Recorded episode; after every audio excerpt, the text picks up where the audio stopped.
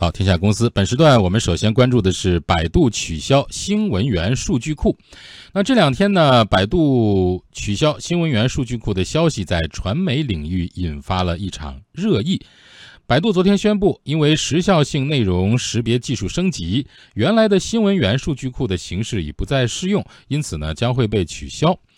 在过去的十几年中啊，特别是在 PC 的时代，对于国内的网络媒体和自媒体来说，纳入百度新闻源就意味着坐拥巨大的流量，意味着能够踏入主流媒体的大门。毫不夸张地说，百度新闻源数据库曾一度控制着这些人的命脉。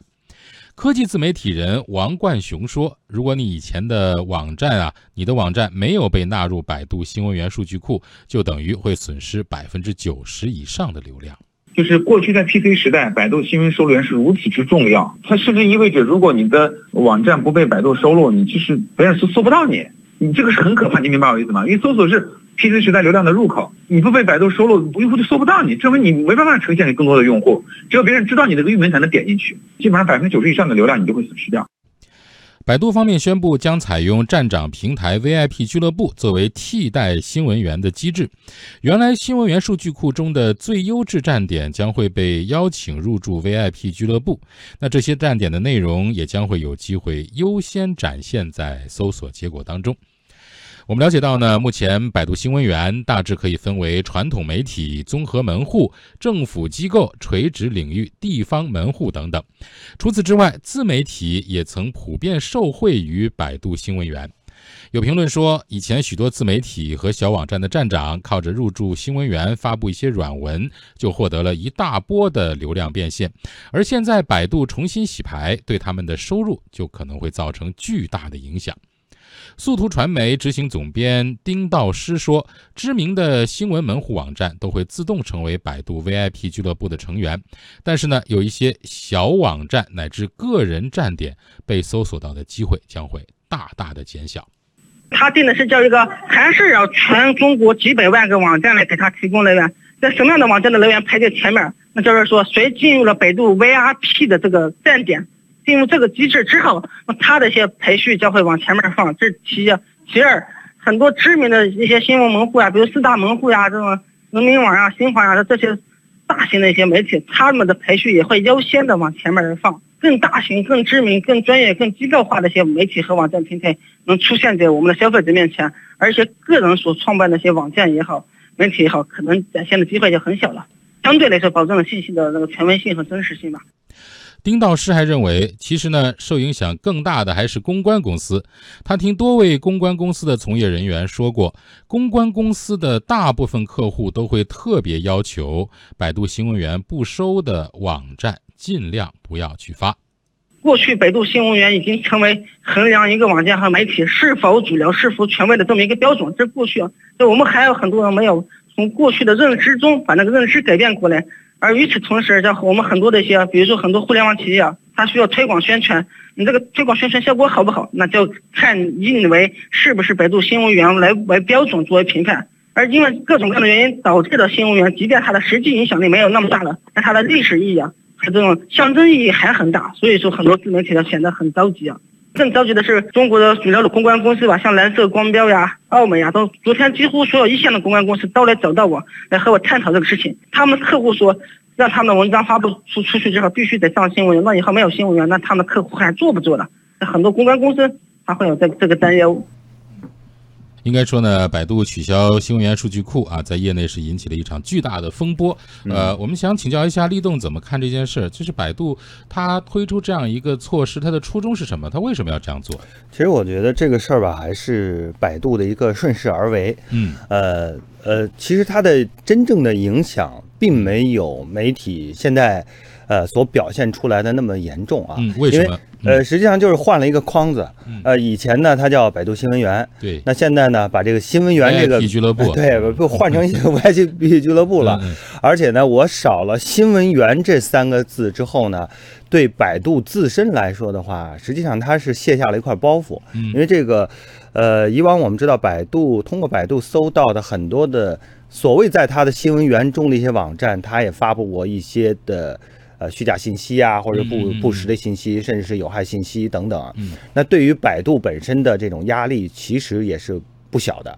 那现在他换了一个说法，那首先呢，对于以往的时效性比较差的，呃呃，这个不是优质的那些网站，就是内容比较差的一些这些站点，他进行了一个重新的一个筛选。把好的继续留下来了。实际上，好的你换成不管是叫什么名字，你仍然是那个俱乐部中的一员。那当然了，这个俱乐部呢，它也是分了，我也看了它那个，它有不同的等级，有 VIP 一、VIP 二，不同的进阶的方式。那现在呢，二和三呢，现在还没有暂时开放。呃，通通的，如果进入到这个 VIP 俱乐部一呢，你就是能够享受到一些啊新的一些这个技术服务啊等等啊。包括一些这个内容分析啊等等的这些东西，呃，所以呢，对我在我来看的话，更多的是第一，因为 PC 时代早就结束了，现在我们的入口越来越多了。对于百度这样的公司来说，它调整这个新闻源变成一个 VIP 俱乐部，它本身就是一个顺势而为的，它本身就应该这么做啊。第二呢，它的影响远没有我们能够感受到的那么大。当然了。部分的这个机构会感受到压力，因为比如说它的这个关键和考核指标变了嘛，新闻源本来就是作为一个指标的，很多公关公司可能它会面临压力，但是对于他来说，也就是一个切换的一个时间。比如说未来客户可能说你是不是上了 VIP 俱乐部了，对吧？只是换了一个说法。当然了，这个里面呢，切换的确实需要一定的成本，也需也可能会牺牲掉一些。质量比较差的一些网站，所以总体来说的话，可能对于使用百度的用户体验来说，会有一些好的提升。嗯，那百度这么做，呃，仅仅是从这个内容啊和传播来考虑的吗？还是说，呃，后台还有有更更多的一些考虑？比如说，我没有没有看到细节，那什么叫做好的？什么叫做优质的站点？它的判断是依据什么样的来判断？呃，会不会有这种类似于这种竞价排名式的这种东西进来呢？你看啊，首先硬指标上来说，第一时效很重要，就是呃，以前纳入到新闻源里面的一些网站，可能它的时效性非常差，呃，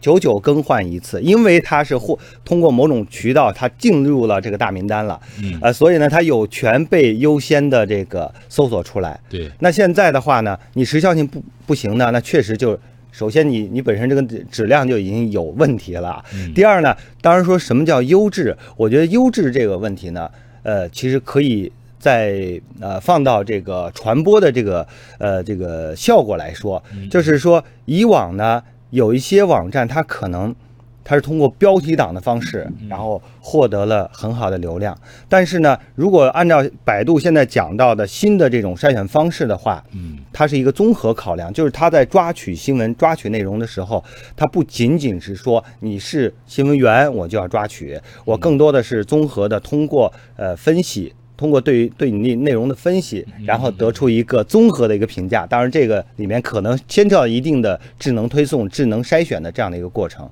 所以，我想仅仅是靠标题党的方式是不能够呃获得更好的传播的。所以，我想这个可能是从百度来说的一个理由。嗯，当然，因为这个评价体系和这个筛选抓取的这种方式都是百度来。自己来完成的，对啊，所以当然也会给人留下一些想象空间哈。好，我们继续来看，继续来看这个事儿啊。呃，有观点说，所谓的取消新闻源制度是一个时代的结束和开始，呃，其实只是低质量软文时代的结束罢了。那自媒体人王冠雄说，百度新闻源数据库取消之后，优质的原原创内容其实也会有更多的机会。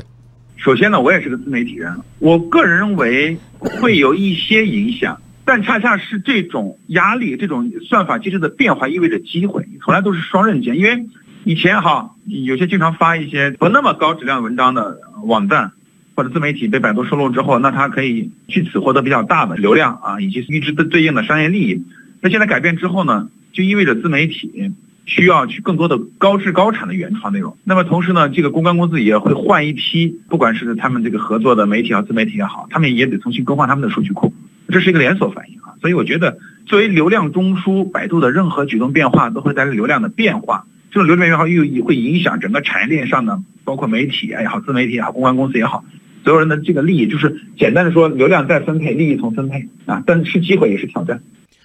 移动互联时代已经到来，特别是微信公号的出现，以及腾讯新闻、百度百家、今日头条等几十个名媒体平台获得注资的背景之下，一方面呢，自媒体人掌握了更丰富的内容分发渠道；另一方面呢，也受益于各大平台竞争头部资源的时候给予的补贴，所以呢，百度新闻源的影响力其实也日渐式微了。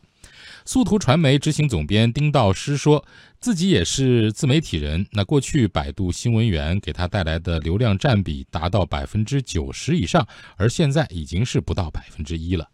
在我做自媒体在最早期，我的百分之八十的流量，在我的读者是通过百度新闻源来的。我在过去，但现在百分之一都没有了。我的百分之九十九是怎么来的呢？是通过微信公众号啊，今日头条。搜狐新闻客户端、腾讯新闻一点资讯什么界面平台等等等等一大批的这些平台来的。那这以前就只有百度一个平台，百度这儿老大，百度说了算。现在它是一个去中心化的、百家争鸣的这么一个新媒体的一个全新的一个局面。所以属于百度的，我觉得作为一个内容索引和内容获悉的这么一个独家的这么一个时代已经过去了，是全面开花的一个时代。一位业业内人士指出，在新媒体渠道集中涌现的环境之下，就算百度不主动取消新闻源数据库，它也会面临严峻的生存考验，最终依然逃不掉消亡的结局。目前看，这只是主动和被动的区别罢了。不过呢，科技自媒体人王冠雄认为，百度新闻源尽管雄风不再，但依然会是一个非常重要的互联网入口。目前为止，整个中国互联网还看不到。有人能够取代嗯百度搜索这个呃入口的这样一个可能性啊，它在这块的积累很深厚，所以呢，它依然很重要啊。就大家一旦说啊，百度搜索新鲜不太重要，这个是很无知的说法，它依然非常重要。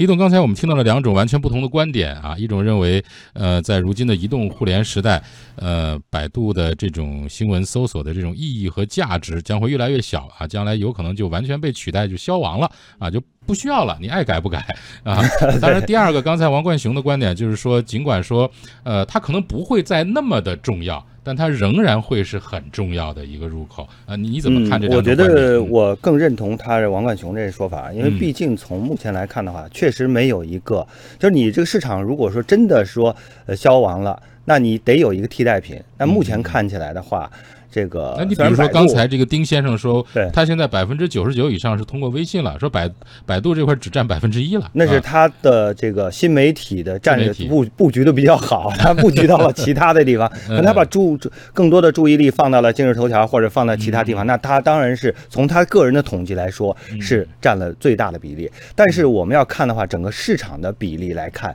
百度仍然是占了一个比较大的一个权重，所以我想从这个角度来说，呃，实际上如果没有更好的替代品的话，百度的这一次的变化，仍然对于一些呃传统媒体，呃呃和这个传统的一些，就包括一些这个传统的公关公司一些客户来说，其实还是带来不不小的一个影响，呃或者说带来一个冲击，至少它的这种考核指标要发生调整，要变化。啊，另外一个从传统媒体的角度来说，你仅仅是因为你呃具备这样的一个以前一劳永逸嘛，我就进入到新闻源了，我就不用再呃过分的去经营我的内容了，我只是发一些内容，可能内容越来越水了，呃，通过这样一次变化，即便说这个变化没有本质的变化，但是折腾一次，它仍然对于优质内容的追求又会口号又会重新提一次，总比不折腾好。对，他会让大家激发一次，说我。我需要做一些调整，做一些这个新的一些变化，所以我想总体来说还是有好处的。对，当然作为这种。呃，入口来说啊，百度现在应该已经是一种老的业态了，已经是一个很老的一个业态了。呃，刚才李总跟你交流，我倒倒想起这个，就是说百度这种入口将来还有没有存在的价值，或者说它还会不会生存下去？让让让我想起了，其实这几年其实咱们一直在谈传统媒体未来还会不会有，比如说报纸未来还会不会有，会不会生存下去等等。呃，我我也同意你的观点，它有可能不不像过去那样的重要，对，占那样巨大的一个比例，但它在至少相当长。长的一段时间之内，它仍然会是一个重要的啊，一个很重要，因为这个是和用户的习惯常年呃积累起来的习惯有很大的关系。嗯，那么这样的一个变化，李总，你觉得会给嗯，百度带来一些什么样的变化呢？对于百度来说，呃，刚才已经讲到说它的这个在虚假内容啊，或者说是一些负面的这个压力，就由于内容而带来的负面压力会得到一个比较好的一个释放。另外一个呢，从它新的这个平台角度来说的话，实际上通过这次筛选。获得了一些优质的一些呃内容源，那么这些优质内容源呢，它又进行了一个分层。那我相信在不远的将来，它一定会在这个分内容分层上设计出一种适合百度的一个营收模式。嗯，啊，从内容上也是一个机会吧。